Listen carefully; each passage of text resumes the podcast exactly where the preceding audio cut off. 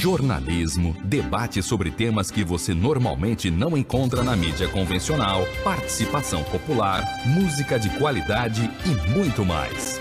Web Rádio Censura Livre, a voz da classe trabalhadora.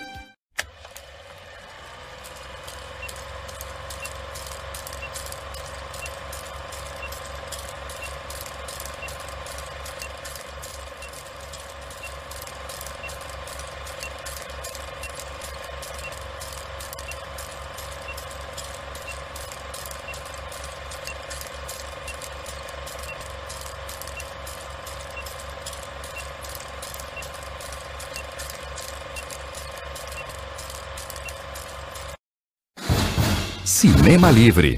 Tudo sobre o mundo da sétima arte. Apresentação: Wellington Macedo.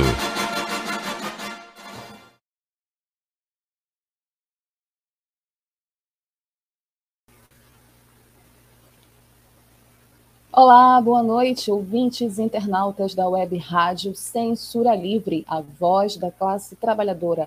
Esta é mais uma edição ao vivo do programa que traz tudo sobre o mundo do cinema até vocês, cinéfilos e cinéfilas de plantão, sintonizados agora no canal do YouTube da Web Rádio Censura Livre, no Facebook da Web Rádio Censura Livre ou utilizando os aplicativos, vocês ouvintes que utilizam os aplicativos da Web Rádio, que baixaram os aplicativos nos seus celulares, sejam muito bem-vindos Programa Cinema Livre, nessa noite de sexta-feira, 18 de março de 2022, ao vivo, apresentado por mim, Wellington Macedo, direto da minha casa, em Belém do Pará. Chove em Belém do Pará, a minha internet está instável, então eu peço já desculpas se estiver dando um delay mas é isso, é a realidade da internet aqui na Amazônia, infelizmente. Mas todos sejam muito bem-vindos ao programa que traz tudo sobre o mundo do cinema, bastidores, notícias, curiosidades, os perfis dos astros e estrelas, as grandes histórias dos grandes filmes, a história do mundo do cinema e a nossa história. Programa Cinema Livre, sextou com o Cinema Livre, esse programa que traz também a colaboração luxuosa dos meus queridos parceiros Almir César Filho, que daqui a pouco deve aparecer nos comentários, e Dirley Santos, que está aqui comigo na operação desse programa e que daqui a pouco também vai aparecer lendo os comentários de vocês. Então, não esqueçam, deixem os comentários de vocês aí, que eu vou querer ler depois, saber tudo o que vocês estão achando. Sextou com o Cinema Livre, o tema dessa sexta-feira é um tema muito especial, especial mulheres nesse mês de março, mês do 8 de março, Dia Internacional de luta da mulher, nós vamos homenagear uma grande artista feminina da cultura brasileira, Dercy Gonçalves. Hoje o programa vai todo dedicado a Dercy Gonçalves e à sua obra, principalmente a sua obra cinematográfica com o filme A Grande Vedete. E nós vamos falar um pouco mais sobre isso já já. Então, pé pipoca de vocês, tem onde vocês estiverem, que o programa Cinema Livre vai começar com o nosso habitual quadro de notícias, o Curtas, e as últimas notícias do mundo do cinema para você. Notícia, infelizmente, é de um obituário. Começou a semana com uma notícia ruim para o mundo do cinema: a morte do ator William Hurt. Morreu William Hurt, o general Royce do MCU, universo cinematográfico da Marvel, e também vencedor do Oscar. Com informações do site Legião de Heróis, William Hurt, vencedor do Oscar por O Beijo da Mulher-Aranha, de 1985, faleceu no último dia 13, domingo passado, aos 71 anos, e tudo leva a crer que foi de causas naturais. O ator era conhecido entre os fãs do universo cinematográfico Marvel por ter vivido o General Royce, a figura que apareceu em O Incrível Hulk, Capitão América, Guerra Civil, Vingadores, Guerra Infinita e Ultimato, e mais recentemente em Viúva Negra. A notícia de sua morte foi dada pelo seu filho, que emitiu o seguinte comunicado via deadline, abre aspas, é com muita tristeza que a família Hutch lamenta o falecimento de William Hutch, amado pai e vencedor do Oscar neste dia de 13 de março de 2022, uma semana antes do seu aniversário de 72 anos. Ele morreu pacificamente entre a família de causas naturais. A família pede por privacidade neste momento, fecha aspas, Hutch foi indicado três vezes consecutivas ao Oscar, disputando uma estatueta na categoria Melhor Ator por O Beijo da Mulher-Aranha, 1985, vencendo com este filme e depois ele competiu com Filhos do Silêncio, 1986, e Nos Bastidores da Notícia, 1987. Esses dois também são dois grandes filmes que eu adoro Inclusive, a gente já pode também pensar neles aqui para um programa do Cinema Livre, porque são dois grandes filmes, juntamente com, justamente com o Beijo da Mulher-Aranha, que a gente já fez aqui um, um Cinema Livre especial, Beijo da Mulher-Aranha. E eu tenho um livro aqui em casa e adoro. Além dos filmes, ele também participava de musicais, peças de teatro e séries de TV. Ao todo, o ator acumulou mais de 45 trabalhos incluindo produções como Perdidos no Espaço, AI, Inteligência Artificial, A Vila e muitos outros.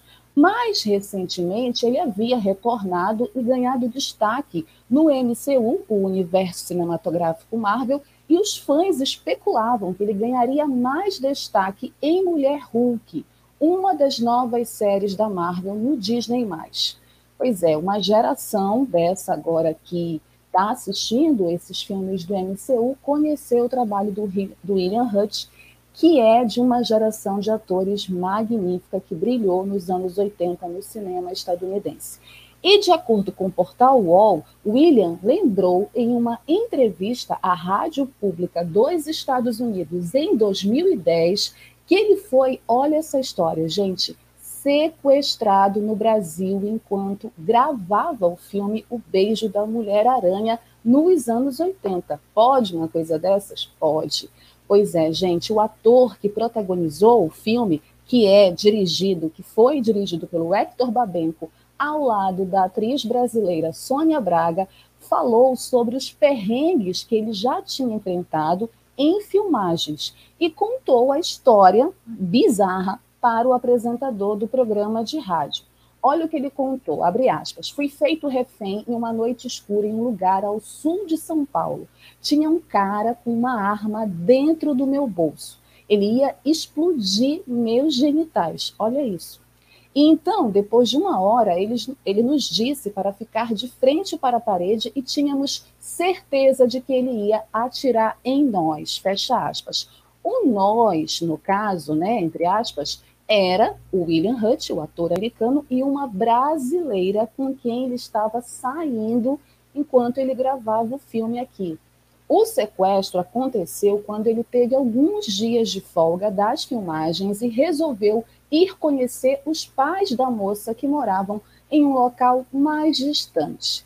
É, provavelmente em uma das cidades que ficam na Grande São Paulo. Ainda segundo o portal UOL, a coluna Splash, o ator estava acompanhado de uma brasileira com quem estava saindo. O sequestro aconteceu quando ele teve alguns dias de folga das filmagens e resolveu ir conhecer os pais da moça que moravam em um local mais distante. William Hutch ainda disse que foi proibido de falar sobre o caso, já que poderia prejudicar as filmagens de O Beijo da Mulher-Aranha. A equipe não queria atrair a atenção da mídia para o caso de violência sofrido pelo ator norte-americano e ser acusada de irresponsabilidade. O ator concordou, pois também não queria expor a moça com quem estava saindo. Gente, essa história é muito bizarra, porque pelo que eu li, né, com mais detalhes, foi violento o assalto. Ele chegou a tomar uma coronhada dos bandidos que se irritaram porque ele não falava português, é, falava inglês, então assim ele não sabia exatamente o que estava acontecendo. Ele demorou para entender que era um assalto. Então foram momentos tensos que o William Hutt passou aqui no Brasil. Infelizmente, ele contou essa história nesse programa de rádio em 2010 quando foi perguntado dos perrengues que ele sofreu é, nas gravações dos filmes, né? Enfim, lamentável, mas eu espero também que ele tenha boas lembranças, que ele tenha tido boas lembranças do nosso país. O Beijo da Mulher-Aranha é um dos filmes dirigidos pelo Babenco e um dos grandes trabalhos do Ian Hutt. Ele está simplesmente fantástico no papel de um preso gay, né, numa época da ditadura. A gente já falou sobre esse filme aqui. Se vocês não tiveram oportunidade de assistir, assistam. E esse trabalho deu o Oscar de melhor ator para o William Hutt. Nossos sentimentos à família, William Hutt, com certeza escreveu o seu nome né, no, na, na calçada da fama eterna do cinema mundial para sempre William Hutt. Vamos seguir aqui com o quadro curtas se é de premiação. Tá chegando, tá chegando o Oscar, né? E enquanto o Oscar não chega, que será no próximo dia 27 de março, o Oscar do cinema britânico aconteceu no último dia 13, domingo passado, e soltou a sua lista BAFTA Awards 2022. Conheça os vencedores com informações do site Olhar Digital, a maior premiação do cinema britânico, o BAFTA 2022, aconteceu neste domingo último, 13, e os vencedores já foram divulgados e os prêmios entregues. A ficção científica Duna foi o filme que recebeu mais indicações ao prêmio, com 11 categorias, e acabou conquistando prêmios em cinco categorias. Logo na sequência, na lista dos mais indicados, veio Ataque dos Cães, filme da Netflix, favorito ao Oscar, com oito indicações, e no final das contas, o longa venceu a categoria principal. Bom, os vencedores do BAFTA 2022 foram Melhor Filme, Ataque dos Cães, Melhor Filme Britânico, Belfast, Melhor Direção, Jenny Campion, Melhor Atriz, Joanna Scanlan, uma atriz que venceu as grandes favoritas, né? Lady Gaga, Nicole Kidman, venceu. É, ela ganhou por After Love. Melhor ator foi para ele, que mais uma vez está levando tudo e muito provavelmente, gente, só se der uma zebra. Eu já até desisti de torcer para o Benedict porque ele está ganhando todas. Will Smith venceu o BAFTA de melhor ator por King Richard, Criando Campeões. Melhor atriz coadjuvante também vai para ela, que já ganhou todos os prêmios. Ela papou todos os prêmios nessa categoria. A Ariana DeBose, ela ganhou o Globo de Ouro, ela ganhou o SEG, ela ganhou tudo, Critic Choice, e está ganhando agora o BAFTA e está indicada ao Oscar. Ariana DeBose foi a melhor atriz coadjuvante por Amor Sublime Amor. Melhor ator coadjuvante foi para o Troy Kotsur, por No Ritmo do Coração, Melhor filme em língua não inglesa, também esse é o grande favorito de ganhar melhor filme internacional, que é o antigo melhor filme estrangeiro, Drive My Car, filme japonês. Melhor filme de animação, também o grande favorito, Encanto. Melhor roteiro original para Paul Thomas Anderson por Licorice Pizza. Tô louca para ver esse filme. Melhor roteiro adaptado foi para Cia Eder por No Ritmo do Coração. E melhor trilha sonora original foi para Hans Zimmer, que é veterano também nas premiações por Duna. Esses foram os principais premiados do BAFTA, que é considerado o Oscar do cinema britânico e é uma prévia também do Oscar, né? Porque é considerado uma, uma segunda maior premiação do cinema de língua inglesa depois do Oscar e eles também têm outras premiações, eles premiam elenco, eles também premiam atores de televisão, atores de séries. É um, um, um prêmio muito importante para a indústria do cinema da língua inglesa.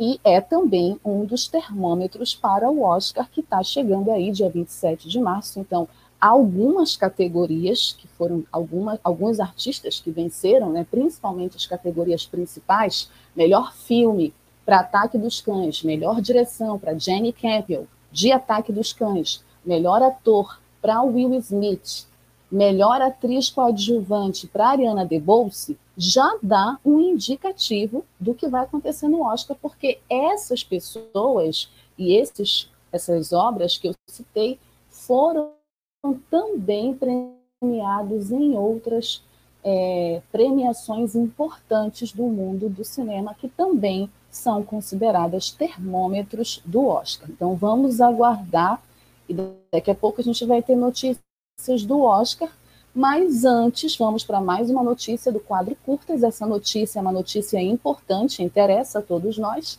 A Amazon fecha a compra dos estúdios MGM, um dos mais clássicos estúdios, o Metro Goldwyn Mayer, por 6,5 bilhões de dólares. Pois é, minha gente.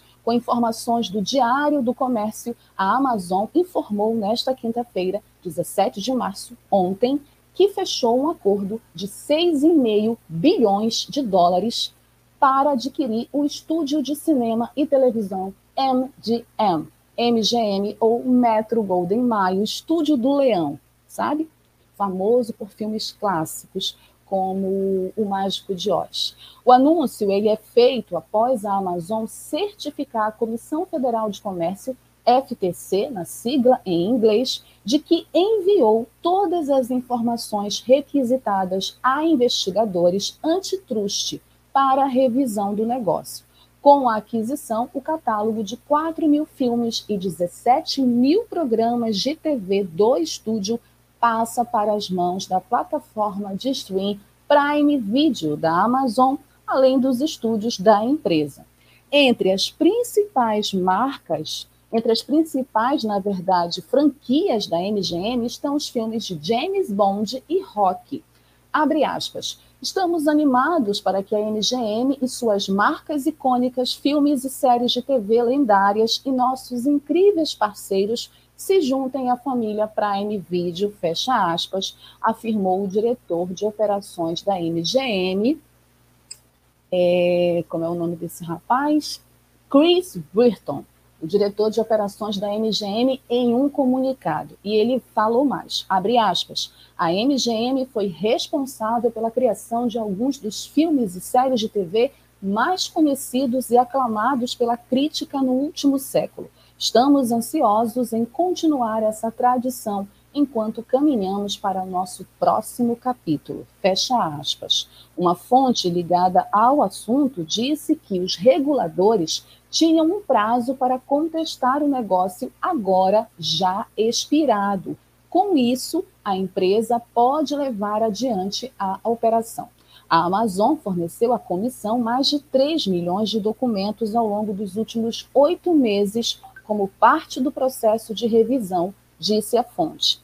Mesmo com o prazo já terminado, a comissão terá a capacidade adiante de contestar o negócio caso a maioria de votos de membros da FTC deseje.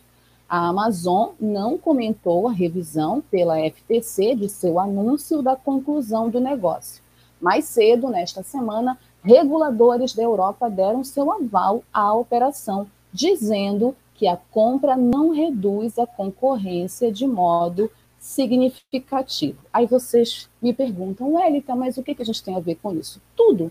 Porque não é uma compra qualquer. A Amazon está comprando filmes clássicos e todos os produtos, filmes e séries de um dos maiores estúdios do cinema que ela vai levar para o catálogo dela, né? Então ela vai ter disponível esses filmes. O que nós esperamos é que pelo menos ela coloque à disposição, principalmente dos assinantes da Amazon.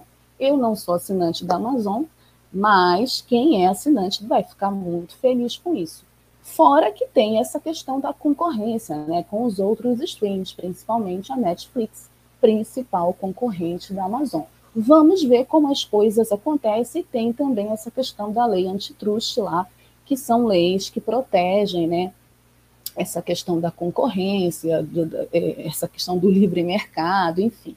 É, mas vamos ficar atentos, né? É uma compra bilionária. A Amazon lucrou muito nessa pandemia. Não é à toa que o dono da Amazon, o Jeff Bezos, é um dos multimilionários, um dos caras que mais lucraram na pandemia, né? Multimilionário tem grana para fazer essa operação que custou nada mais, nada menos que 6,5 bilhões de dólares. Vamos aguardar, capitalismo é isso, né? E o capitalismo também, no mundo do cinema, é assim. Mas vamos lá, porque das coisas boas é que esses filmes vão estar provavelmente disponíveis no catálogo da para quem é assinante e poder é, usufruir de todos os filmes da franquia Rock, de todos os filmes da franquia do James Bond, para quem gosta, e de outros filmes também icônicos dos estúdios MGM, certo? Já estão dando boa noite aí? Boa noite, Laurinha. Deixem os comentários de vocês sobre as notícias do quadro curtas, que daqui a pouco Dirley e eu vamos tudo e a gente também quer saber a opinião de vocês sobre essas notícias. O que, que vocês acham dessa compra dos estúdios MGM pela Amazon? Deixe os comentários de notícia, envolve o cinema nacional, uma ótima notícia, principalmente porque também envolve um dos artistas mais populares do nosso cinema nacional, que tem até museu, e eu sou doida para conhecer esse museu, Museu Mazarop, em Taubaté, São Paulo, é reaberto ao público. Que legal! De acordo com o site Net Campus, o ator, cineasta e humorista Amácio Mazzaropi foi uma figura muito importante na história do cinema brasileiro. Não precisa nem né, repetir isso. Ele é uma das figuras mais icônicas do nosso cinema. Além de atuar e eternizar personagens marcantes como Jeca Tatu, criado por Monteiro Lobato, o artista teve sua, sua própria produtora, Batizada de Pan Filmes, a companhia ocupava um terreno de 160 mil metros quadrados na cidade de Taubaté, São Paulo. Hoje, o espaço é lar de atrações como o Hotel Fazenda Mazarop, a Cachaçaria Mazarop e o Museu Mazarop, que reabre suas portas ao público após passar um período fechado por conta da pandemia da Covid-19.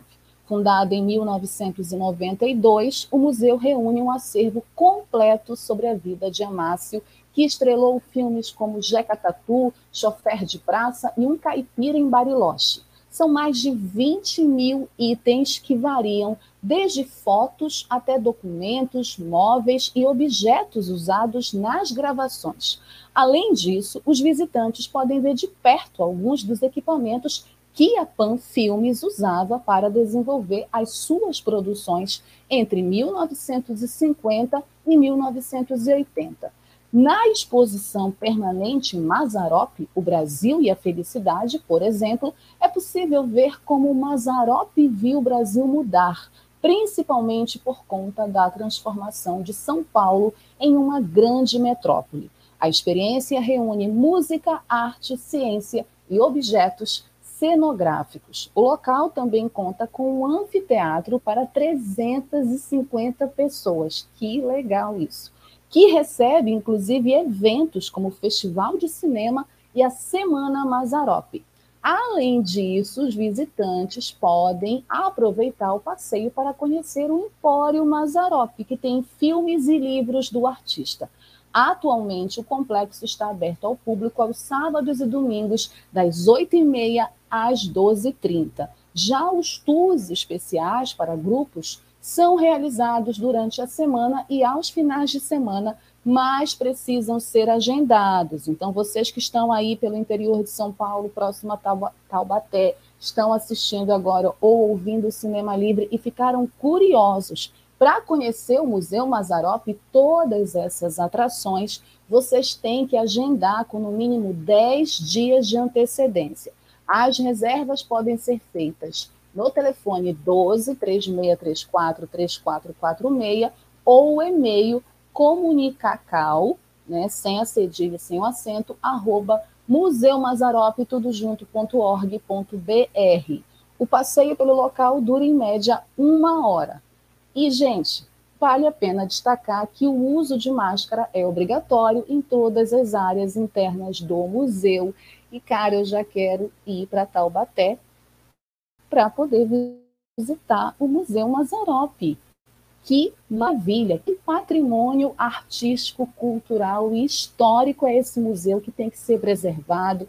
Que bom que está reaberto. Vocês que são de Taubaté, vocês que estão aí em Taubaté, vocês que são do estado de São Paulo, Não percam essa oportunidade, vão lá, vão conhecer esse cenário, esse espaço que foi o segundo lar do Mazarop.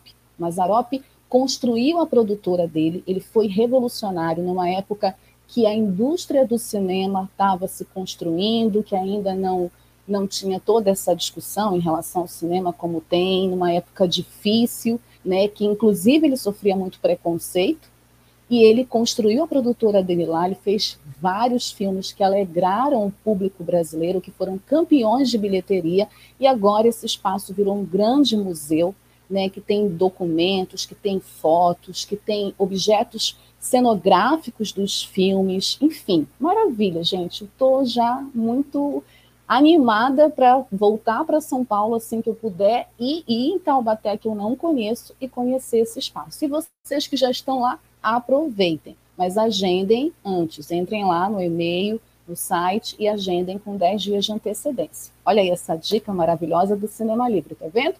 Cinema Livre também é cultura e informação, além de falar só de cinema, a gente também fala de outras coisas relacionadas a cinema, como exposições, museu. Então aproveitem essa dica aí nesse final de semana, vocês que estão em São Paulo.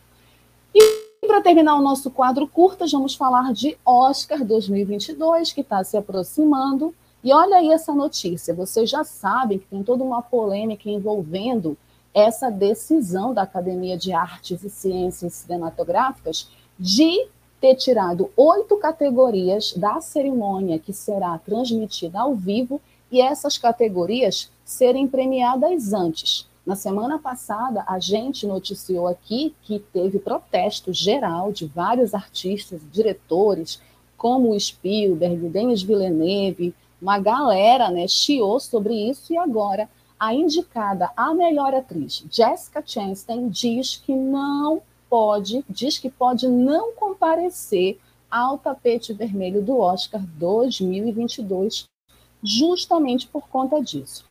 Em uma entrevista dada na última segunda-feira, 14 de março, a atriz Jessica Chastain, de 44 anos, revelou pode não comparecer no tapete vermelho do Oscar 2022, segundo a revista Caras. Indicada na categoria de melhor atriz por seu papel no filme Os Olhos de Tammy Faye, Jéssica relevou, é, revelou, na verdade, que a mudança de premiar certas categorias antes da cerimônia ao vivo não foi do seu agrado. Nem do meu, Jéssica. Estamos juntas nessa. A cerimônia do maior prêmio da indústria cinematográfica internacional acontece dia 27 de março. E olha o que a Jéssica falou, abre aspas. Eu absolutamente estarei presente quando a categoria de maquiagem estiver sendo anunciada. E se isso significa não fazer entrevistas no tapete vermelho ou na ABC, que é a emissora americana oficial da transmissão, ou onde seja, então que seja assim fecha aspas, comentou Chastain. A atriz ainda elogiou o trabalho dos maquiadores no cinema, abre aspas. A coisa mais importante para mim é honrar estes artistas que trabalham nessa indústria, fecha aspas. No dia 22 de fevereiro, para quem não lembra, no dia 22 de fevereiro, a Academia de Artes e Ciências Cinematográficas anunciou uma mudança na tradicional exibição do Oscar 2022 oito entregas de prêmios serão gravadas antes da cerimônia começar, ou seja, não serão entregues ao vivo. Cenas destas oito estatuetas, sendo dadas, serão exibidas durante a transmissão do Oscar. As categorias que serão gravadas serão melhor documentário, curta-metragem, melhor montagem, melhor cabelo e maquiagem, melhor trilha sonora original, melhor design de produção, melhor curta de animação, melhor curta-metragem e melhor som. E aí, gente, a polêmica tá aí, né? Todo mundo está protestando do seu jeito. A Jéssica já falou que ela não vai para o tapete vermelho, ela vai acompanhar a cerimônia, ou seja, ela não está se tiver da cerimônia de maquiagem, né, as categorias que não são exibidas ao vivo a premiação, porque ela vai lá ser solidária aos trabalhadores da maquiagem. Ela está certíssima, gente. Ela está certíssima. A academia tem que rever essa decisão, ainda dá tempo, né? Ainda dá tempo da academia rever isso e colocar todo mundo para ser transmitido ao vivo, porque todo mundo está no mesmo barco, cinema e equipe, e essa divisão não ajuda, só discrimina. Então vamos lá, nós vamos acompanhar, dia 27 de março é o Oscar, vamos falar mais sobre o Oscar, vamos falar do Oscar, então vocês aguardem aí. E essa notícia termina o nosso quadro Curtas por aqui. Deixem os comentários de vocês sobre as notícias que nós ventilamos hoje. Vamos agora para um rápido intervalo da Web Rádio Censura Livre e na volta a gente vai falar do tema da semana, especial Mulheres, Dercy Gonçalves, com o filme A Grande Vedete. Eu já volto.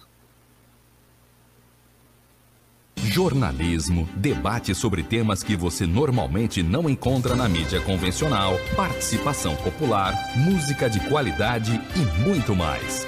Web Rádio Censura Livre, a voz da classe trabalhadora. Para manter o projeto da Web Rádio Censura Livre de uma mídia alternativa, buscamos apoio financeiro mensal ou doações regulares dos ouvintes, de amigos e parceiros, já que não recebemos recursos de grandes empresas, políticos ou partidos. Seja um apoiador regular e ouça o agradecimento no ar durante as edições dos nossos programas. Sua ajuda é muito importante para nós. Enviamos prestação de contas mensal aos nossos apoiadores. Temos uma vaquinha virtual permanente. Anote o endereço virtual apoia.se barra CL Web Rádio. apoia.se barra CL Web Rádio. Saiba mais sobre a emissora no WhatsApp 21 96553 8908. Web Rádio Censura Livre. A voz da classe trabalhadora. Acompanhe a programação da Web Rádio Censura Livre no site www.clwebradio.com, no aplicativo exclusivo para ouvir rádio no celular, tablet e Smart TV. A emissora também está no Rádiosnet um dos maiores aplicativos para esta finalidade, na nossa página no Facebook e no canal da emissora no YouTube. Acesse o nosso canal escrevendo youtube.com barra C barra Censura Livre. Tudo junto. Inscreva-se no canal e acione o sininho para receber as notificações de novos vídeos. Web Rádio Censura Livre. A voz da classe trabalhadora.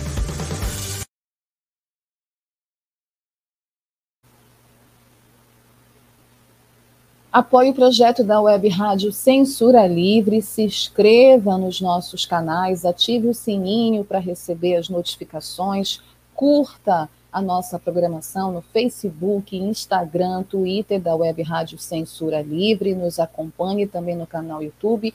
A Web Rádio Censura Livre é uma web rádio independente com uma programação voltada para cobrir as lutas da classe trabalhadora e também tem programas que discutem diversos temas importantes da nossa sociedade, como economia, cultura, cinema, música.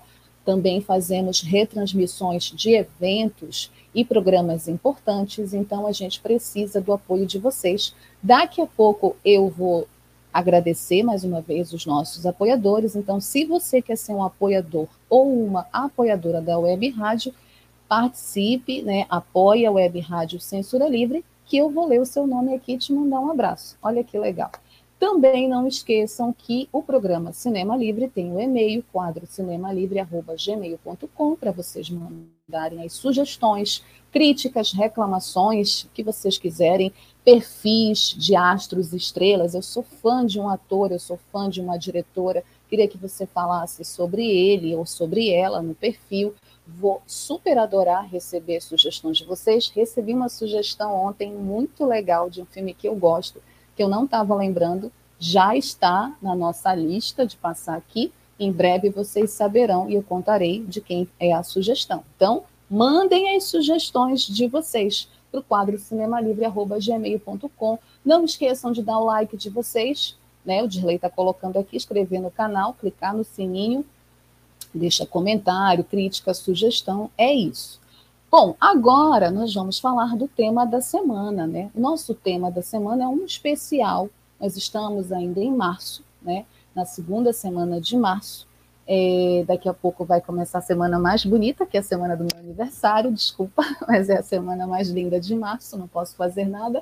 Mas nós estamos nessa semana que também se comemora o mês internacional da mulher, um mês de lutas das mulheres, um mês de dar visibilidade a grandes mulheres importantes da história que contribuíram, seja para a cultura, seja para a ciência, seja para a conquista dos nossos direitos, né, que hoje, nessa conjuntura difícil de pandemia e crise econômica, estão cada vez mais ameaçados. Então, as mulheres são muito importantes, sempre foram muito importantes no desenvolvimento da história da sociedade. E muitas delas foram invisibilizadas, muitas delas tiveram suas contribuições invisibilizadas ou apagadas. Então, o nosso programa hoje quer, de alguma maneira, trazer essa discussão, porque nós consideramos que é importante nesse mês, que é importante todo o dia a dia da mulher, todo o dia a dia de luta das mulheres. As mulheres lutam todo dia, lutam contra várias coisas da sociedade. Mas a gente está aproveitando esse mês especialmente para fazer alguns especiais. Nós, na semana passada, falamos sobre a luta da mulher trabalhadora e operária com o filme Terra Fria, né? Vocês devem ter assistido, foi gravado o programa, mas nós falamos sobre isso. E hoje a gente vai falar um pouco da mulher na cultura, da mulher artista, né? da mulher que rompe barreiras, que enfrenta preconceitos de uma sociedade machista, conservadora, misógina, uma sociedade que trata homens e mulheres de maneiras diferentes. E nada melhor do que pegar um ícone, né, uma figura muito emblemática, representativa, uma figura que foi considerada polêmica porque era muito à frente do seu tempo, era uma mulher que não obedecia padrões, que não respeitava normas de uma sociedade machista e conservadora e que fez o seu nome com muita luta, com muita garra, com muita dificuldade e marcou o seu nome na história das artes no Brasil, na história da cultura brasileira, na história das artes dramáticas e cinematográficas do Brasil. Estou falando de Dercy Gonçalves, uma das maiores artistas que o Brasil já teve, que foi muito homenageada, que eu e que várias pessoas tiveram o privilégio de conhecê-la mesmo que tenha sido pela televisão, né? Porque ela viveu muito e que bom que ela viveu muito, né? Passou dos 100 e poderia viver muito mais, é, porque era vivíssima de uma lucidez, de uma rapidez de raciocínio, de uma genialidade muito peculiar, muito particular. É, ela é, tem páginas que homenageiam ela no Instagram, eu sigo algumas assim e mostram assim pensamentos da Desi que são simplesmente atuais, que tem tudo a ver com a nossa realidade e principalmente com a realidade das mulheres de hoje, inclusive mulheres que hoje lutam pelas conquistas, pelo feminismo, pelos seus direitos, pela igualdade salarial, enfim. E nós vamos fazer esse especial Mulheres, tendo a Dercy como nossa figura central e também é, falando um pouco da obra dela, da vida dela e falando dela, depois no quadro perfil, mas a gente vai falar especificamente de um filme muito legal. O filme que a gente vai falar hoje é A Grande Vedete, um filme de 1958, dirigido pelo Watson Macedo, que foi um dos grandes diretores da época de ouro das chanchadas, do cinema brasileiro dos anos 50. Nós já falamos do Watson Macedo aqui, e ele é o diretor desse filme. A Grande Vedete é um filme brasileiro de 1958, uma comédia musical dirigida, co-escrita e co-produzida por Watson Macedo. Foi o segundo e o último filme da atriz Dercy Gonçalves com Watson Macedo, que no ano anterior havia dirigido A Baronesa Transviada com a atriz. Além dos números musicais com Dercy, Saias Curtas e Tome Pouca, entre outros, o filme também traz o trio Iraquitã, que interpreta Não Me Importa Saber. Gente, é linda essa cena, daqui a pouco eu falo dela. O cantor Sérgio Murilo, em começo de carreira, interpreta um entregador de flores. Sérgio Murilo, que foi um cantor brasileiro muito é, conhecido né, naquela época dos anos 50, 60, um galã. A sinopse do A Grande Vedete fala da Madame Jeanette. Jeanette é uma vedete do teatro de revista com uma carreira de muito sucesso. Durante 20 anos, mas que agora todos à sua volta temem pela continuidade da mesma devido à idade da artista, considerada avançada.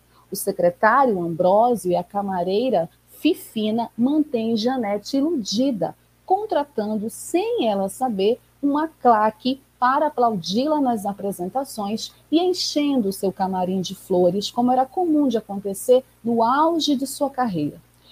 Vilma é uma bailarina secundária do elenco das peças de Janete e está noiva do estudante Paulo, que escreve uma peça para ela.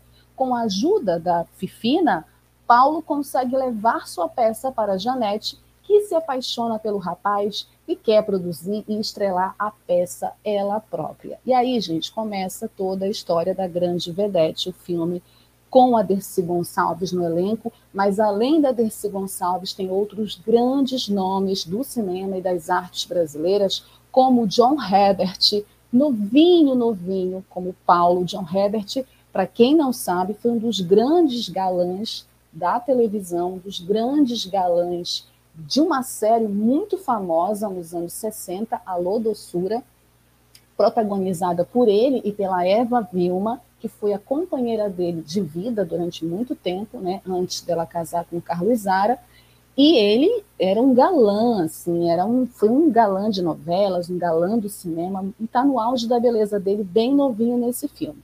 Tem também o Berto Catalano, que eu não conhecia, o Ambrósio, que é maravilhoso, um ator assim genial, maravilhoso, super engraçado, a querida Zezé Macedo, que está impagável nesse filme, ela está totalmente maravilhosa também. Mas a grande vedete é a Dercy Gonçalves. A grande estrela do filme é a Dercy Gonçalves.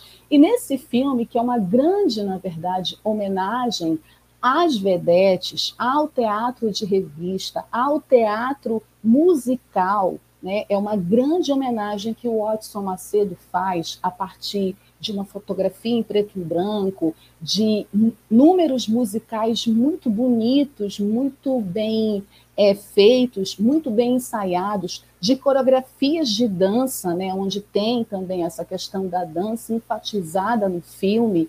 A Dercy Gonçalves ela é a Madame Jeanette, é uma estrela é, da comédia musical, uma estrela do teatro, ela é realmente uma estrela. Ela constrói uma personagem que tem todos os estereótipos de uma estrela. Ela dá piti, ela fica aborrecida, ela grita com os funcionários, ela é adulada pelos assistentes, que é o Ambrósio e a Fifina, né, a Zezé Macedo e o Humberto Catalano. Então, eles são princip os principais braços, né, os braços direito e esquerdo da Janete, que não vive sem eles. E ela é uma estrela que faz sucesso, muito conhecida, mas ela está chegando num momento é, bem assim crítico da carreira dela, porque ela está envelhecendo. E aí o filme ele toca em questões muito particulares e importantes para a gente discutir e que tem muito a ver com a atualidade, que é essa questão da artista velha. A Desi Gonçalves já tinha uma certa idade quando ela fez esse papel, então, ela está perfeita no papel porque essa discussão do etarismo, que é o preconceito de idade que as mulheres, principalmente as mulheres artistas, sofrem, é real. É tão real que ainda existe. E por isso, inclusive, existe também vários questionamentos, reclamações e movimentos de artistas mulheres que falam que sofrem preconceito, principalmente no cinema, por não conseguirem grandes papéis depois de uma certa idade. Então, na Grande Vedete, a Dercy Gonçalves, a Madame Jeanette, é uma vedete, uma dançarina, uma atriz conhecida de teatro, que dança, que faz números musicais, que está há 20 anos fazendo isso, mas ela está envelhecendo, ela está envelhecendo na frente do público. E esse público é muito cruel, ele julga, né? Então, julga o corpo dela. Tem uma cena logo no início do filme que ela quase cai da escada, e aí eh, o público fica rindo, né? As pessoas ficam preocupadas com ela e ficam comentando que ela está velha. E aí ela fica muito aborrecida e pede para chamar o carpinteiro e diz que o carpinteiro mudou as medidas lá da madeira da escada e o carpinteiro fala que não, que ele não mudou, que são as mesmas medidas, mas que ela está velha. E aí ela fica muito revoltada porque ele diz isso na cara dela, porque existe uma pressão muito grande em cima de artistas mulheres sobre essa questão da idade, porque tem a ver com essa questão do corpo. Como que o corpo feminino é explorado na arte, no cinema, no teatro, numa novela, né? principalmente para quem dança, para quem tem que cantar. E ela é uma vedete, ela é uma atriz de teatro, então ela usa trajes onde ela mostra as pernas. Então tem uma cena também que ela vai ler a crítica do jornal e chamam ela de pernas murchas. Então também tem esse debate de como o público, a imprensa, né, e todos que estão ao redor dela são cruéis com ela, né? São cruéis nesse sentido de é, julgar aquela mulher que está envelhecendo na frente do público e que não tem o direito de envelhecer, que não tem o direito de continuar fazendo a mesma coisa porque é julgada e julgam inclusive a capacidade, o talento dela. Então tem várias cenas que a personagem da Dercy Gonçalves, a Janete, questiona isso e fala: Você não está acreditando na minha capacidade de fazer? É lógico que existe uma limitação e ela não aceita essa limitação. Tem também isso, porque ela é muito vaidosa. A personagem da Dercy Gonçalves no filme é extremamente vaidosa. E ela é vaidosa no sentido também de disputar com outras mulheres, porque ela quer ser a única estrela. E isso é muito da sociedade machista e misógina que a gente vive hoje. Essa disputa. Você tem que ser melhor que as outras mulheres. Você tem que ser mais bonita que as outras mulheres, porque se as outras mulheres aparecerem mais do que você, você será esquecida. Então, nesse mesmo jornal que ela lê, que chamam ela de pernas murchas, elogiam a personagem da Vilma, né, e destacam a personagem da Vilma, que é muito mais jovem do que ela. Então, esse confronto entre as idades, esse confronto entre uma artista mais velha e uma artista mais nova também é perceptível no filme. Né? E tem tudo isso também que cerca a personagem da Dercy, todo esse aparato de gente que trabalha para ela e que mente para ela, porque tem medo dela, tem medo de falar a verdade. Então, o Ambrósio, que é o personagem do Humberto Catalano, ele faz tudo pela estrela. Ele gosta dela e ele quer vê-la bem, ele quer vê-la feliz. Então, ele contrata a Claque, que é um cara que fica batendo palma na, na plateia e fazendo todo mundo bater palma. Ele paga homens para, na hora que ela sair do camarim, esses homens irem até lá e cercarem-na para poder pegar autógrafo, para levar flores, para dizer que ela está bonita, que ela estava maravilhosa, que ela estava espetacular. E aí ele tem uma frase muito emblemática sobre isso que é: como todos nós, ela precisa de uma ilusão para ser feliz. Então, eles constroem essa ilusão para essa estrela que está em decadência na sua carreira, que sofre com etarismo, que sofre com julgamento do seu corpo, que sofre com julgamento se ela é capaz ainda de fazer números musicais. É, ele constrói essa ilusão para alimentar que ela ainda é uma grande estrela e não se dá conta da sua realidade, da realidade de que ela é uma atriz, uma artista que está envelhecendo e que tem determinados papéis que ela não vai conseguir mais fazer e que o próprio público não quer mais vê-la fazendo porque acha que não cabe mais a ela. Então, essa questão do julgamento da sociedade dentro de uma lógica machista em relação à mulher, que é bem diferente do que acontece com o homem, por exemplo, os homens envelhecem na frente do público e não são julgados por isso. Você não vê um homem ser julgado porque ele está com cabelo branco, mas se uma mulher assume os cabelos brancos, ela já é chamada de velha, ela é julgada por isso. Ela não tem nem o direito de assumir os fios brancos ela tem que ficar pintando o cabelo. Vê a Marieta Severo hoje numa novela, da Rede Globo com o cabelo branco é muito bonito. É ver que finalmente ela conseguiu assumir o cabelo branco sem ser julgada por isso, porque as pessoas envelhecem. Envelhecer deveria ser normal, não deveria ser um crime. Então, o filme, ele fala disso, mas também é uma comédia musical maravilhosa. A Dercy Gonçalves está engraçadíssima. Gente, a Dercy era muito engraçada. Então, assim, tem cenas assim que são impagáveis. Tu ri de tão engraçada. Ela está no auge do carisma dela. Ela era uma artista muito inteligente cenicamente, que tinha muito carisma, que tinha um time para comédia muito preciso. Então, assim, tu se diverte. Não tem como tu odiar a Madame Janete. Tu até tenta, porque ela é muito vaidosa, ela é arrogante, ela não gosta da Vilma, né? ela se apaixona pelo personagem do John Herbert. E quem é o personagem do John Herbert? O Paulo é um aspirante a escritor que quer fazer sucesso, que quer apresentar o trabalho dele, que escreveu uma peça e que gosta da Vilma, namora a Vilma, e tem na oportunidade de conhecer a Madame Janete a ponte para apresentar o trabalho dele como escritor. Ele só não esperava que a Madame Janete fosse se interessar por ele.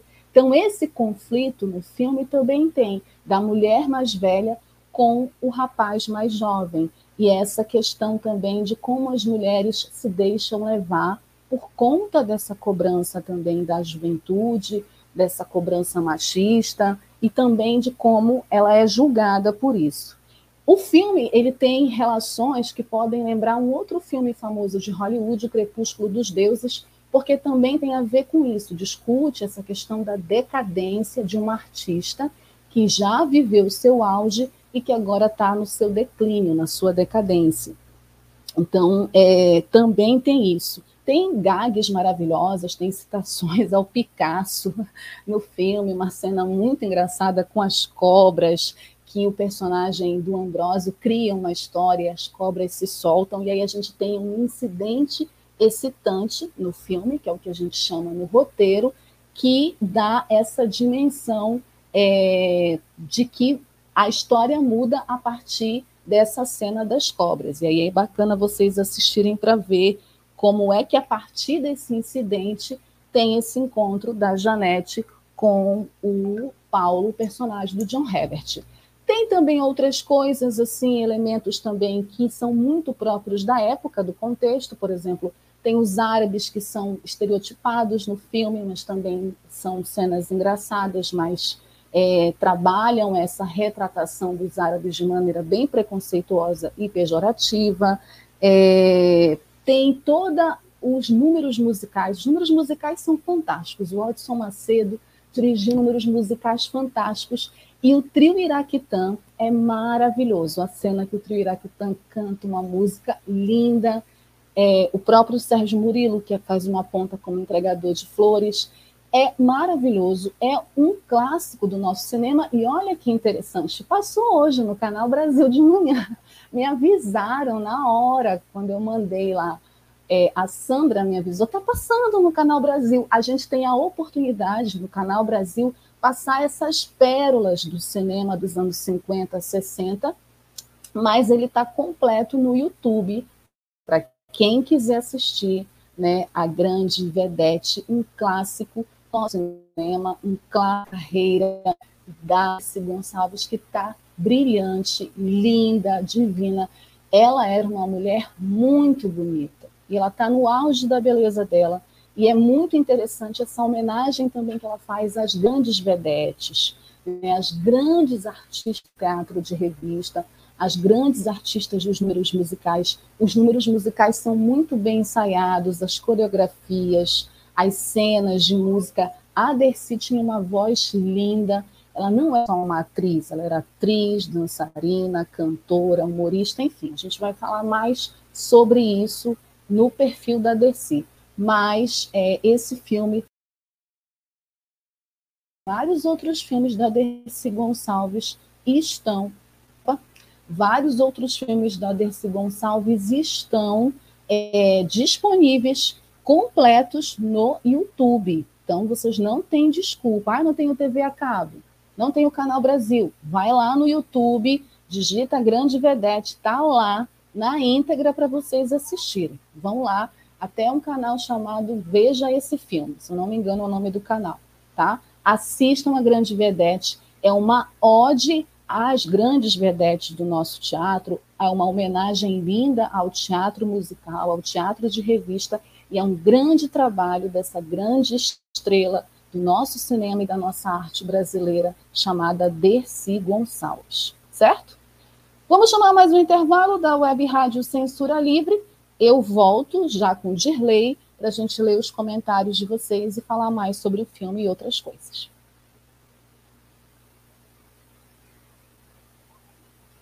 Jornalismo, debate sobre temas que você normalmente não encontra na mídia convencional, participação popular, música de qualidade e muito mais.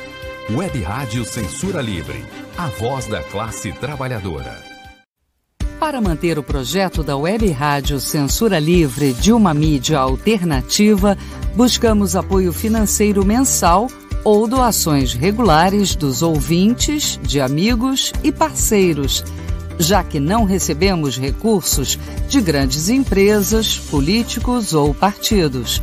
Seja um apoiador regular e ouça o agradecimento no ar durante as edições dos nossos programas. Sua ajuda é muito importante para nós. Enviamos prestação de contas mensal aos nossos apoiadores. Temos uma vaquinha virtual permanente. Anote o endereço virtual apoia.se barra CL Web Rádio. apoia.se barra CL Web Rádio. Saiba mais sobre a emissora no WhatsApp 21 96553 8908. Web Rádio Censura Livre. A voz da classe trabalhadora. Acompanhe a programação da Web Rádio Censura Livre no site www.clwebradio.com, no aplicativo exclusivo para ouvir rádio no celular, tablet e Smart TV. A emissora também está no Rádiosnet, um dos maiores aplicativos para esta finalidade, na nossa página no Facebook e no canal da emissora no YouTube. Acesse o nosso canal escrevendo youtube.com barra C barra Censura Livre, tudo junto.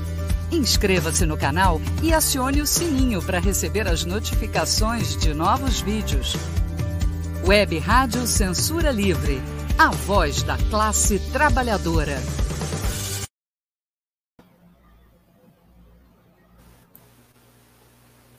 Boa noite, Dirley. Boa noite, Wellington. Tá me escutando? Tô. Tá me escutando? Beleza. Tá. Vamos passar pelos comentários, então? Vamos lá. Primeiro foi a Laurinha, que deu boa noite, El, você já tinha comentado no vídeo. Depois o Henrique Neves, falando sobre um dos, dos, nossos assuntos no Curtas, né? a concentração de capital nesses meios é algo extraordinário e, ao mesmo tempo, assustador. Ele comentou quando estava falando sobre a questão da Amazon. Nosso amigo Almir, que está aí atento a mais um Cinema Livre, sextou em casa. Aproveitar né, para, inclusive, mandar um abraço para o seu Almizão, o pai do Almir, que faz aniversário nesse final de semana. O Almir, inclusive, está em Araruama, em família para o aniversário do pai dele. Eu botei um comentário durante a, o Curtas sobre o Mazarop. Né? Mazarop foi durante muito tempo o rosto do Brasil caipira, o verdadeiro Jeca Tatu. O Henrique, de novo, colocou um outro comentário.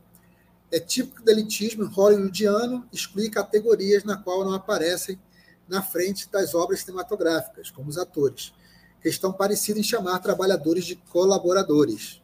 Muito legal aí o comentário do Henrique sobre a polêmica envolvendo a premiação do Oscar. Né? É, novamente o Almir comentando aqui né, sobre a Dercy, a maior atriz do cinema brasileiro da Era de Ouro. Eu também falei sobre a Dercy, né, comentando, né, ela, filha de lavadeira e alfaiate, descia assim como Zezé e Grande Otelo, são estrelas da cultura brasileira que vieram da classe trabalhadora. Mostra a importância de incentivar a arte nesta camada social.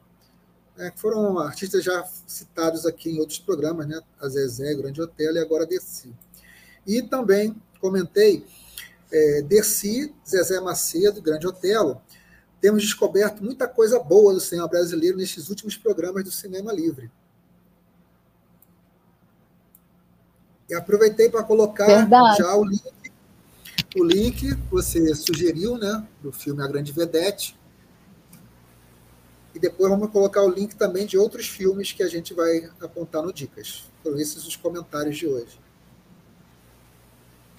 Isso mesmo. Obrigada pelos comentários. É, Henrique, tu estás certíssimo. É isso mesmo. É, é incrível. Eu fico também chocada com essas notícias, assim, ver o quanto que eles lucram e enquanto a gente aqui no Brasil se bate por um edital, sabe? Assim, eu estou num, num projeto aí que eu quero fazer um filme, eu quero só 15 mil. E o cara tem bilhões de dólares e ele pode fazer o que ele quiser, comprar quantos estúdios ele quiser. Então a gente vê a grande desigualdade aí, inclusive no mundo do cinema.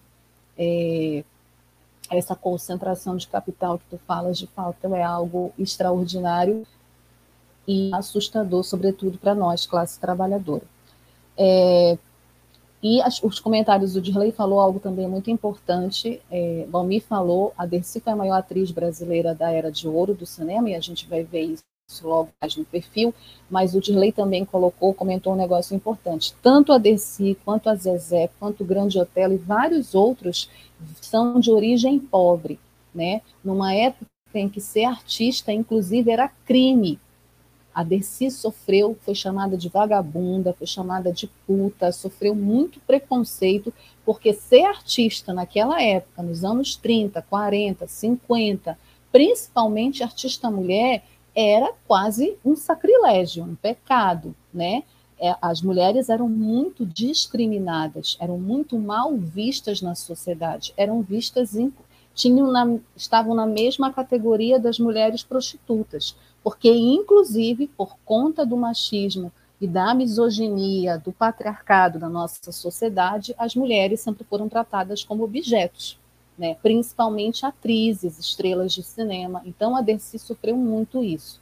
E é isso, é de origem pobre, é de lavadeira, de alfaiate. A gente vai ver mais um pouquinho sobre a história dela daqui a pouquinho. É isso, Dirley? Então é isso, obrigada, Dirley. Se despeça aí do nosso público mais uma vez, Dirley Santos aqui. Deixem mais comentários de vocês. É, o Dirley vai colocar os links dos outros filmes que a gente vai falar agora no nosso quadro Dicas, porque agora a gente vai falar sobre mais cinco filmes, além do A Grande Vedete, que fazem parte da filmografia maravilhosa dessa grande atriz da Era de Ouro do cinema nacional, como bem disse o Almir César, Aliás, mandar um abraço para o pai do Almir, seu Almizão, um abraço para o senhor, feliz aniversário, vida longa e próspera. Comemore muito a vida, porque a vida é bela e é importante comemorar a vida, sobretudo nesses tempos tão difíceis e cruéis que nós estamos enfrentando. Então, parabéns para o senhor, um abraço, certo? Bom, então vamos agora para o quadro Dicas, com cinco filmes importantes, assim como a Grande Vedete, dessa carreira maravilhosa que a Dercy Gonçalves teve no cinema. A nossa primeiro, o nosso primeiro filme do quadro Dicas é também um filme que foi dirigido pelo Watson Macedo, o mesmo que dirigiu é, o, A Grande Vedete, A Baronesa Transviada. A Baronesa Transviada, foi dirigido pelo Watson Macedo, é um filme de 1957. É um filme anterior à Grande Vedete, que foi o segundo e último filme que a Dercy fez com o Watson Macedo. Na Baronesa Transviada, a Dercy é Gonçalina. A Gonçalina é uma pobre manicure que fica sabendo pelos jornais que pode ser a filha desaparecida de uma rica baronesa vai para o castelo da milionária, onde se confirma a identidade. Depois, fica sabendo que os parentes da baronesa, que moram também no castelo, foram quem a jogaram em uma lata de lixo quando Gonçalina ainda era bebê. Olha, a gente achando que o amor à vida, aquela novela, do Balsi Carrasco com Félix estava inovando, né? Nesse filme já tinha essa história né, bizarra que infelizmente também se mostrou na realidade de jogar bebês, né, de deixar bebês na lata do lixo. A Gonçalina foi deixada numa lata de lixo quando era bebê. Eles queriam herdar a fortuna, que agora, com o reaparecimento da filha, não conseguirão, mas vão tentar novamente. A baronesa morre e a Gonçalina assume a fortuna, tratando sem demora de investir em seu grande sonho, que é produzir um filme. Gente, esse filme também está disponível lá no YouTube. É um dos grandes filmes da Dercy, recomendo. Vão lá e assistam a Baronesa Transviada, vocês vão se divertir bastante. Bom, o segundo filme também protagonizado pela Dercy Gonçalves, é, que faz parte dessa biografia da Dercy, dessa biografia não, dessa filmografia da Dercy importante, é uma certa Lucrécia, né? Uma certa Lucrécia é um filme de 1958 e é dirigido pelo Fernando de Barros. Nesse filme de 1958, dirigido pelo Fernando de Barros, a Dercy é a Lucrécia. Quem é a Lucrécia? A Lucrécia é uma costureira de fantasias de carnaval que gosta de histórias de romance e aventura. Às voltas, com uma fantasia de gôndola, ela sonha que é Lucrécia Borgia, em meio à disputa de poder pelo trono de Veneza e que envolve o seu pai, o seu irmão e seu marido. A Lucrécia Borgia é uma figura histórica, né, e que acabou virando um mito, né? Ela foi a filha ilegítima do Rodrigo Borgia, um importante personagem italiano do Renascimento que viria a se tornar o Papa Alexandre VI. O irmão de Lucrécia foi o conhecido déspota César Borgia. E nesse filme a Dercy faz essa brincadeira, achando que a Lucrécia Borgia, essa é, figura feminina mítica também do Renascimento italiano, é um filme também bem interessante, uma certa Lucrécia, que também mostra a força da Dercy nesses personagens femininos. Como o Almi falou, ela foi uma grande atriz numa época de ouro do cinema e numa época onde ela pôde ter personagens fortes. E olha só a curiosidade, sempre de origem humilde, né? É a baronesa transviada, essa personagem, uma certa Lucrécia. Então, é bem é, interessante né, a gente ver esse detalhe na construção das personagens da Dercy, porque tem muito a ver com a própria realidade da Dercy.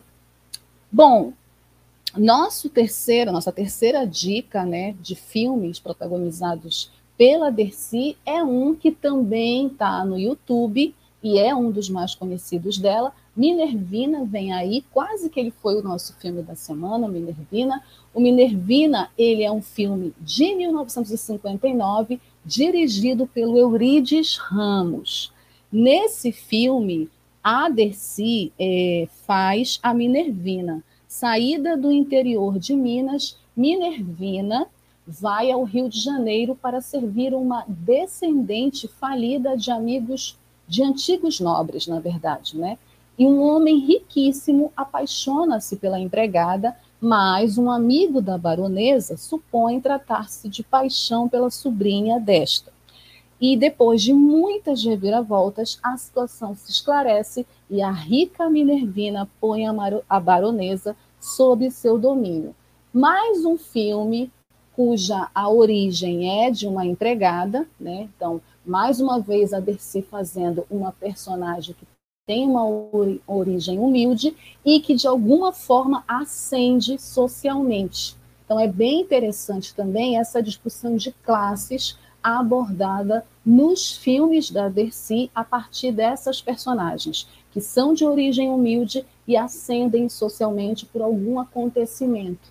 E sempre também envolvendo comédia, romance, porque era o que também atraía e divertia o público. Mas é bem interessante essa discussão de classes que se apresenta nos filmes e nas personagens protagonizadas pela Dercy.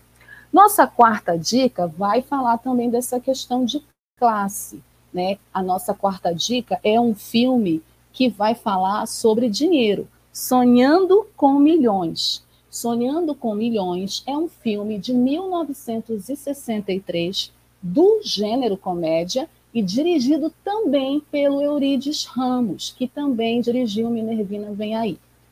É, nesse filme, a Agripina, que é a personagem da Dercy, é, de novo, uma empregada doméstica de um casal de funcionários públicos que estão em dificuldades financeiras, o pacato e honesto Guimarães e a ambiciosa Floripes. Ela briga com a patroa e vai trabalhar na casa de Gervásio, um rico usineiro. Guimarães descobre sonegação por parte dele e de outros usineiros que tentam lhe oferecer suborno através de Agripina quando descobrem que a mulher o conhece. Então, é ela no meio de uma situação que envolve dinheiro, né, que envolve suborno, que envolve essa discussão de classe, que envolve essa questão da ascensão social, dessa personagem que a Dercy sempre faz, de mulheres que parecem ingênuas, parecem ingênuas, mas que são muito espertas, né? E são de origem pobre, geralmente empregadas. Então, esses detalhes também é muito interessante de observar nessas personagens femininas que a Dercy trouxe para o cinema, que também mostra essa questão de classe essa questão do protagonismo feminino e dessas trabalhadoras que estão no olho do furacão, né, no centro dos acontecimentos e, e que movem a história, né? movem essa história no Sonhando com Milhões, a Agripina, ela move toda essa história que envolve suborno e envolve milhões. Bom, é, além desse, tem a nossa última dica, que é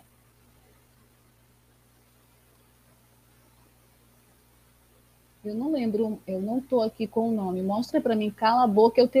Obrigada, Desi. Obrigada, Dercy. Obrigada, Dileia, porque eu não anotei aqui. Cala a Boca Etelvina é a nossa nosso último filme. E no Cala a Boca Etelvina, eu lembro que eu até fiquei meio é, incomodada com esse título, Cala a Boca Etelvina. Mas tem uma justificativa. A Etelvina, esse Cala a Boca Etelvina é um filme brasileiro de 59, ele é uma chanchada típica, né? Diferente dos outros que são comédias, o Cala a Boca Teuvina é uma chanchada, foi dirigido pelo Eurípides Ramos e tem roteiro numa peça baseada, é, o roteiro dele é baseado numa peça teatral do Armando Gonzaga. E a personagem da Dercy é a Etelvina, uma empregada doméstica muito faladeira, que costumeiramente atende cobradores na porta do apartamento dos seus patrões que estão endividados. É o Adelino e a Zulmira. A Zulmira ela se sente muito humilhada e sai de casa apoiada pela mãe. Dona Emília deixando alguns vestidos para a Etelvina. O Adelino chega em casa e o sogro Libório lhe conta o que aconteceu, enquanto a Etelvina usa um vestido de Zulmira, Nesse momento chega o Macário, que é o tio rico fazendeiro. Olha de onde ele é, daqui do Pará, da ilha do Marajó, e confunde a Etelvina com a Zulmira, a mulher que foi embora. E aí o Libório convence o Adelino e a Etelvina a manterem a farsa, achando que se o Macário souber da separação do casal, não vai mais querer que o Adelino seja o herdeiro. E aí que começa a confusão, gente. As coisas se complicam quando a Zulmira quer voltar, além das confusões da Etelvina no papel de patroa, porque ela era a empregada da patroa e agora ela virou a patroa. E ficam piores quando o Macário avisa que vai ficar como hóspede um tempo sem determinação, né? É, bem maior do que ele pretende na casa, ou seja, forçando de fato que os dois finjam essa relação. E aí, gente, começa a confusão, e a história é muito engraçada. Também está no YouTube, Cala a Boca é Teuvina, que é esse título machista, mas que conta essa história que, inclusive, serviu de inspiração para outras comédias muito parecidas do nosso cinema nacional atual. Então, a Dercy ela já mostra nesses filmes todo um vanguardismo com essas personagens femininas, com esses roteiros que discutem a ascensão social, discutem a questão de classe, discutem o papel da mulher nessa sociedade machista, numa sociedade onde as mulheres de fato não têm voz, por isso que o título do filme é Cala a Boca, Etelvina, né? Então essas mulheres não têm voz, elas são meros objetos, é, meros utensílios ali desses homens que estão sempre metidos em confusão, e a Dercy tem esse papel de destaque, né? esse papel de construir personagens femininas que têm protagonismo e que estão no centro da história, movendo a história. Então, é muito legal assistir esses filmes como atriz e perceber todo esse vanguardismo da Dercy Gonçalves nesse protagonismo feminino que ela trazia para o cinema numa época, vamos lembrar, que os homens eram os grandes protagonistas, né? Sempre foram, né? E tinham os melhores papéis no cinema. Então a Dercy era uma das poucas atrizes que bancava o filme, que bancava o protagonismo, que decidia, né, sobre os papéis que ela ia atuar. Então isso também mostra o quão importante ela foi para essa consolidação das mulheres como atrizes, como protagonistas no cinema.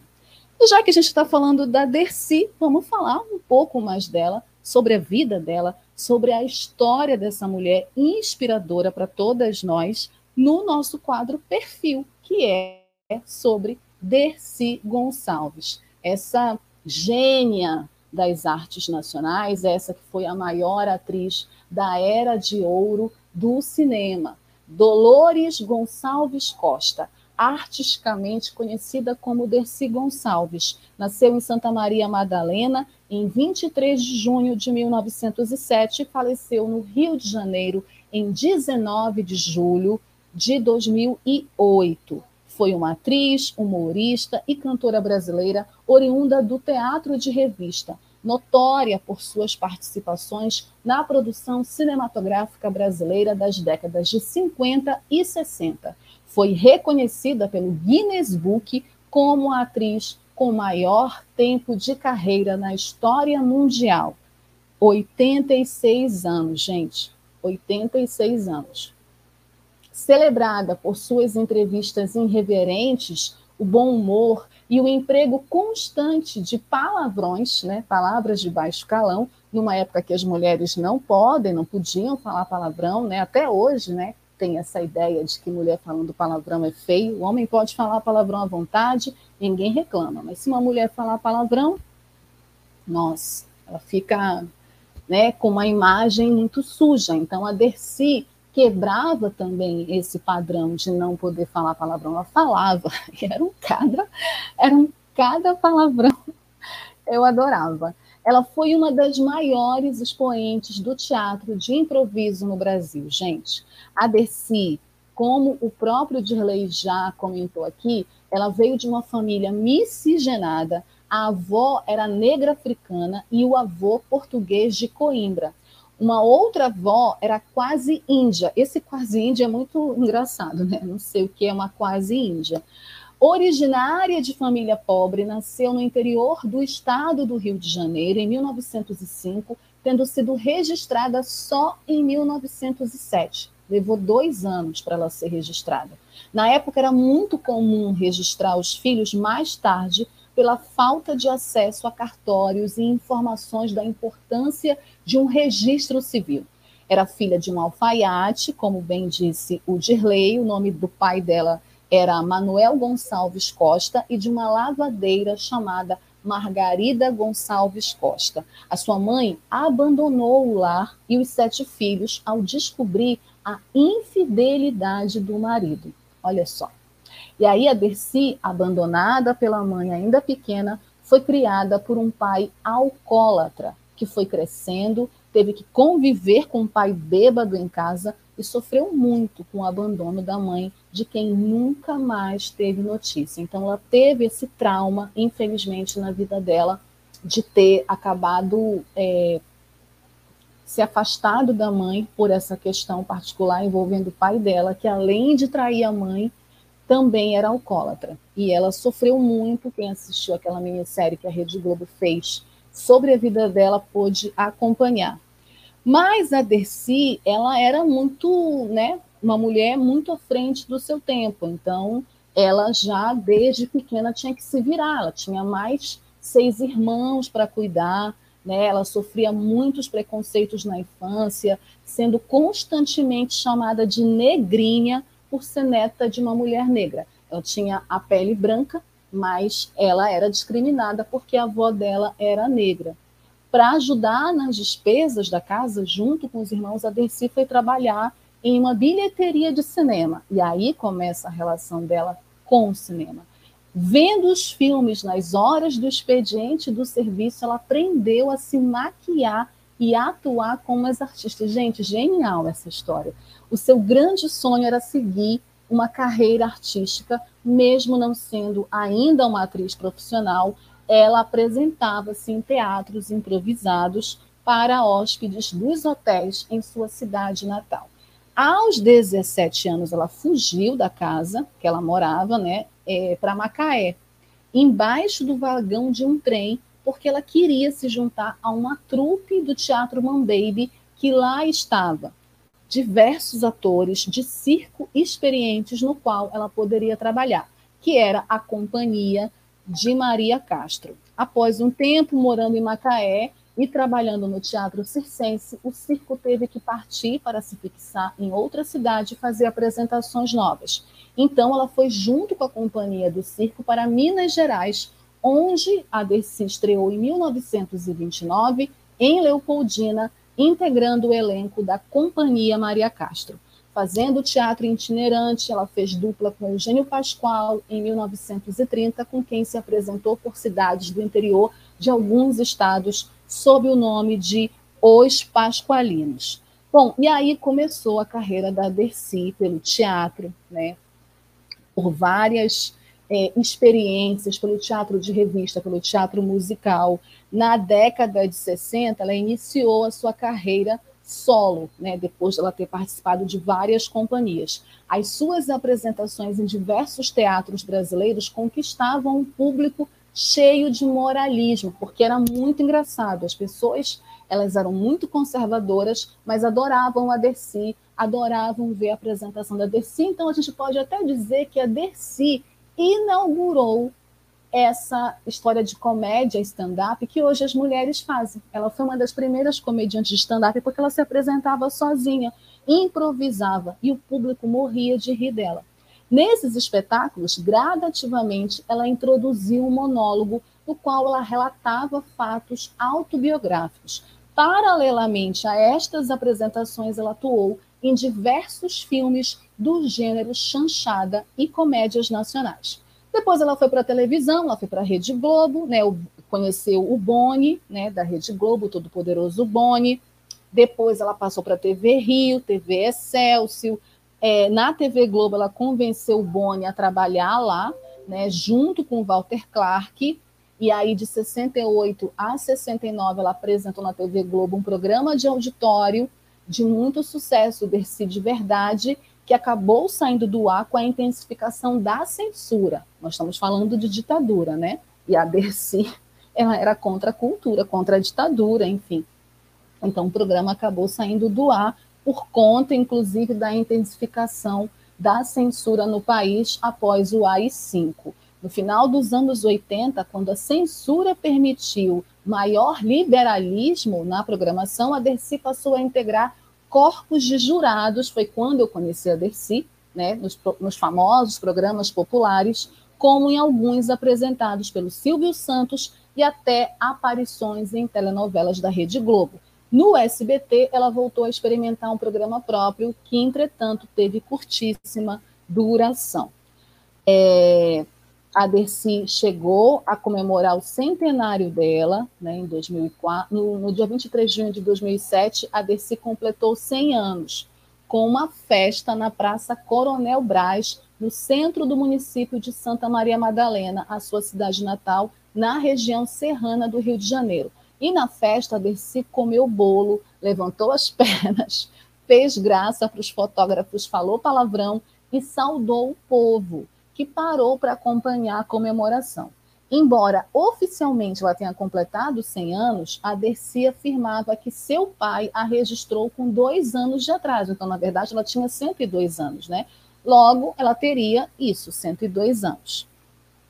Ela faleceu, a Dercy, no dia 19 de julho, como eu falei, de 2008, aos 101 anos de idade oficialmente, no Hospital São Lucas, em Copacabana, zona sul do Rio de Janeiro.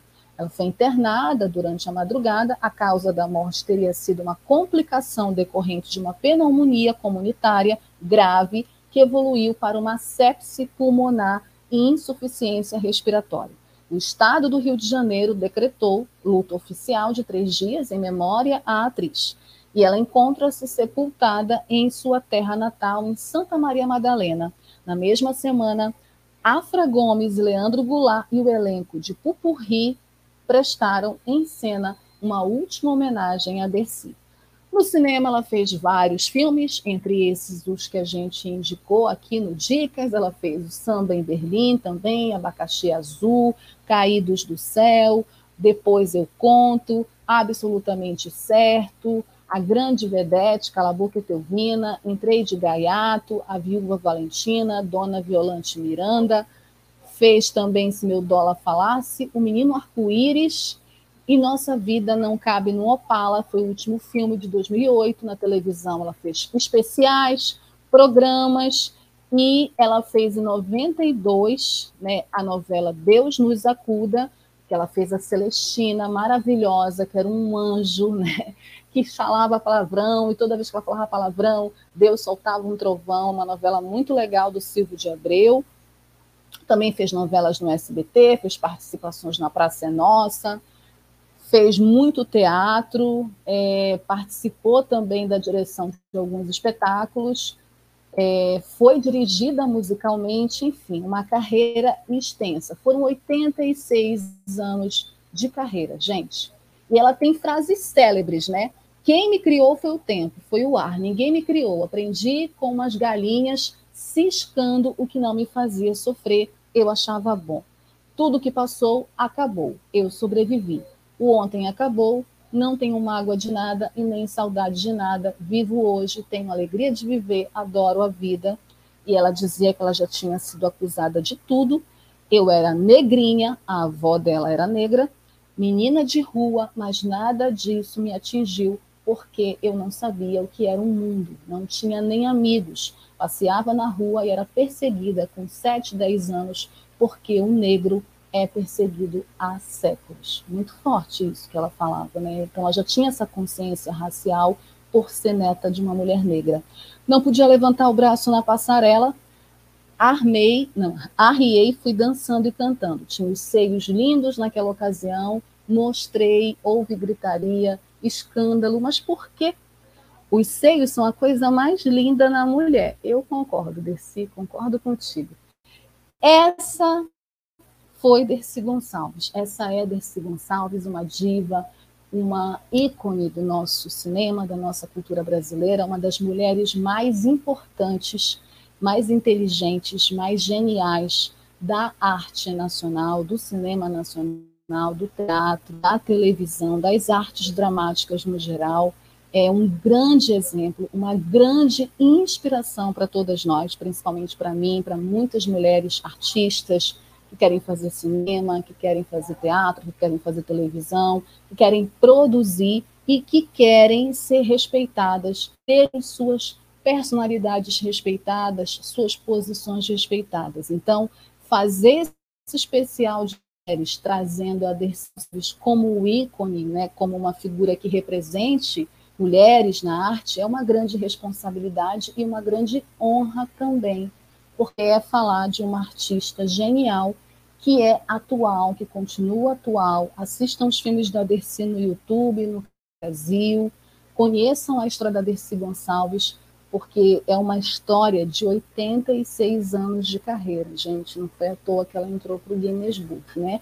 E ela continua vivíssima na nossa memória, nos nossos corações, e nesse trabalho, nessas obras atemporais que ela deixou para todos nós, para todas nós, esse exemplo de mulher artista genial e maravilhosa que ela foi.